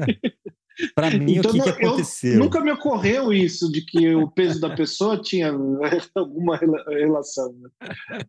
E eu tomava bupropiona, que é um que é um psicotrópico que eu sempre tomei, que ainda tomo e que, que tem um efeito semelhante já. Né? Então ele é um. É, é isso eu não impacto, sabia. É. Eu tive impacto quase que triplicado. Resultado, o Gil foi embora, eu tomei ela ali pela uma da manhã. Às seis da manhã eu mandei um áudio pro Gil. eu lembro disso. xingando, ele, lembra, xingando ele de tudo quanto é Depois do que rolou, durou Nossa, quatro não horas e meia, cara. Não. Eu não sabia se eu xingava o Gil ou se eu, se eu como eu dizia, se eu transferia meu apartamento para o nome do Gil, isso, porque era, me deu a experiência mais, experiência mais impressionante que eu tive na vida, que durou assim quase cerca de quatro horas. Depois da experiência, eu gravei um áudio no, no celular, não um áudio, não, gravei um gravei minha voz no um celular áudio, né? relatando para eu mesmo para eu mesmo ter né o áudio tinha trinta e tantos minutos, tinha quase 40 minutos. Só o áudio relatando a experiência, que durou quase quatro horas. Não dá para explicar mesmo, mas em duas palavras, assim, tentar resumir em um minuto. Primeiro que assim, eu, eu saí da experiência achando que entendi, que tinha entendido Lacan, que entendia essa dinâmica do real, simbólico e imaginário, porque eu vi o que é o real, o simbólico, a estrutura por dentro, assim, né? E pelo menos eu, aquilo me deu realmente uma, uma espécie de dimensão quase imagética do que, que seria não, tão imagética, mas uma experiência, eu acho, sensorial do que, que seria assim o real simbólico imaginário, porque uma sensação que eu tive durante as quase quatro horas é que tinha assim, tinha a minha, o meu corpo físico estava aqui, do lado esquerdo estava, era, era como eu, eu, eu sentia como se fosse o meu cérebro e a e toda a espinha dorsal com as terminações nervosas, como se separado de mim. E ao redor de tudo, eu tinha uma certa intuição daquilo acontecendo. Então, aquele ao redor de tudo seria uma espécie do real, né? O, o, aquele cérebro ali, uma, uma espécie de imaginário, e o meu corpo. Não sei, alguma relação assim me deu uma, um, uma, uma compreensão para além, eh, para, eh, para além da teoria. Tanto que é difícil eu explicar. Mas aquilo foi tão impactante. O que eu via, gente, foi imagens. Infinitas imagens. Eu, eu aprendi essa semana, eu vi até no. no tive no. É, otorrinolaringologista, e ele me disse que o ser humano comum vê cerca de. Se não me engano, são 30 milhões de imagens ao longo da vida ou 10 milhões ou 30 milhões, é uma diferença grande, né? Mas realmente não, não gravei o, o, número. Mas assim, a sensação é que eu tive que dessas quatro horas eu vi muito mais imagens do que eu vi a vida inteira. Imagens, imagens, imagens borbulhando infinitamente, sem parar, mas não eram imagens de exatamente uma imagem, assim como um take de uma foto. Era uma, um cenário inteiro, 360 graus, que se modificava a cada segundo. Ele se modificava integralmente, como se você tirasse você de um filme e botasse no outro, e daí no outro, e no outro, e no outro, e no outro, a cada segundo, durante quatro horas. Era assim, e, e esse sentido de alucinante é, preencheu completamente, né? É uma experiência de, de fato, se não alucinatória, é alucinante. Porque eu estava de olhos vendados e, as imagens. Eu ia perguntar, e as imagens tinha um aspecto figurativo? Aparecia alguma coisa que você podia imaginar, é, assim, identificar como é, como alguma coisa, ou eram absolutamente abstratas? É... Não, então era tudo abstrato, não tinha nada objetivado. Mas uhum. eu tenho absoluta noção, Ju, que eu vi cores e senti texturas que eu nunca tinha visto. Uhum. Isso de olhos vendados. Eu fiz, fiz no escuro, um tampão no ouvido para me isolar o máximo possível, de madrugada com uma venda nos olhos. Então, assim, eu estava absolutamente sozinho em casa, no, tapete da sala. Quando eu comecei, eu estava sentado aqui no, no, meio da minha sala, no tapete, sabe? Liguei, acendi um incenso, aquela coisa. Quando eu terminei, cara, Vou falar aqui porque o podcast é o momento de a gente revelar tudo. Eu estava deitado no chão da, da sala, assim, desparramado, sem calça, sem casa. Cara, eu absolutamente uhum. transtornado, assim. Mas foi uma experiência absolutamente impressionante, porque eu sentia que o meu, o meu corpo mobilizava o pensamento e o pensamento me jogava nos cenários. E eu não precisava, eu mexia só um mindinho, assim, só o dedinho, e aquilo já bastava, assim, para me atirar num universo de imagens e tal. Então eu ficava aqui as quatro horas mexendo o dedinho, assim. Nossa. E aquilo ali foi o que mobilizou toda. É como se eu entendesse, se eu participasse de uma experiência onde a. Sabe aquele lance que a matéria é energia condensada? Uhum. Tem a fórmula do Einstein, né? Energia igual a matéria uhum. vezes velocidade da luz ao quadrado. É como, é, como se eu entendesse, se, se, se aplicasse para mim essa realidade em que qualquer movimento material gera um impacto psíquico, energético infinito. É isso que eu sentia mesmo, porque o mínimo movimento desencadeava aquelas aquelas imagens e texturas aos borbotões, assim. Foi uma experiência muito impressionante. Aliás, muito obrigado, Gil. Se não fosse você, jamais teria essa Nunca tive a intenção, nunca tive uma experiência desse tipo, que com inveja desse nível de experiência, que sempre tomei uma dose baixa de, de do cogumelo. Nunca vi nada. Máximo uma coisa, Mas foi a única vez que eu tive também, nunca mais depois tomei, nunca mais aconteceu nada, nunca mais. Pois é, então com essas com esses causos a gente acho que vai encerrando, né, Gustavo? É, e fiquei curioso sobre o você já fechou a turma do, do, do, do processos poéticos? Já, já acabou? Sim, então esse sábado, dia 15 de abril, foi o último sábado que passou, foi o primeiro encontro do processo poético. Ah, já a turma, começou. Começou, teve essa primeira aula, mas ainda quem quiser entrar, esse é o momento. Hoje é realmente é a última semana que encerra e depois. se perdeu o primeiro encontro, tudo bem, porque assiste no, no o vídeo gravado, né? Já tá, já publiquei para a turma. Mas daí, duas, dois encontros é ruim de perder. Até agora, ainda, se alguém tiver interesse, se quiser se inscrever essa semana, ainda tem vagas. Mas a turma começou, tá muito legal, Ju. Gente aí do, do Brasil todo, são turmas pequenas, então eu consigo ter a dimensão, assim, dialogar de fato, né? Tem que ser turmas pequenas para ver interlocução, porque esse é o objetivo do curso. Mas começou dia 15, quem quiser ainda, então, se inscrever, pode se inscrever até no dia 22 de abril, que vai ser o, o dia do nosso segundo encontro. Aproveitem, só entre em contato comigo ou me segue lá no, me procura lá no Instagram, gustavotodias.com. Então, quem, legal, quem, quiser pode te procurar para fazer o curso Processos Psicodélicos. é. Olha aí, ó, temos agora um, um, neurologista, né, afirmando que sim, que exatamente funciona o desver existe, é assim que funciona. E no processo não precisa nem de tomar alucinógenos. O curso já funciona como uma espécie de um efeito psicodélico alucinógeno ali, de expansão da consciência, da psique.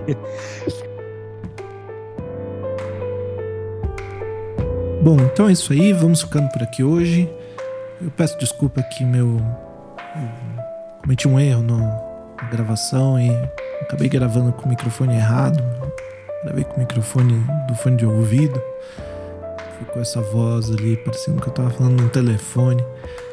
E o, no finalzinho da gravação a gente teve um problema no, no áudio aqui na gravação. Acabei perdendo o finalzinho da, da gravação do Gustavo, mas ele deixou aquele abraço dele é, e recomendou que as pessoas procurem é, não sair tomando assim, psicodélico à torta e à direito, der na telha, né? Se informa direitinho, procura ajuda de um especialista. É, e é isso. Vamos ficando por aqui hoje. Obrigado aí pela companhia de vocês. Até mais.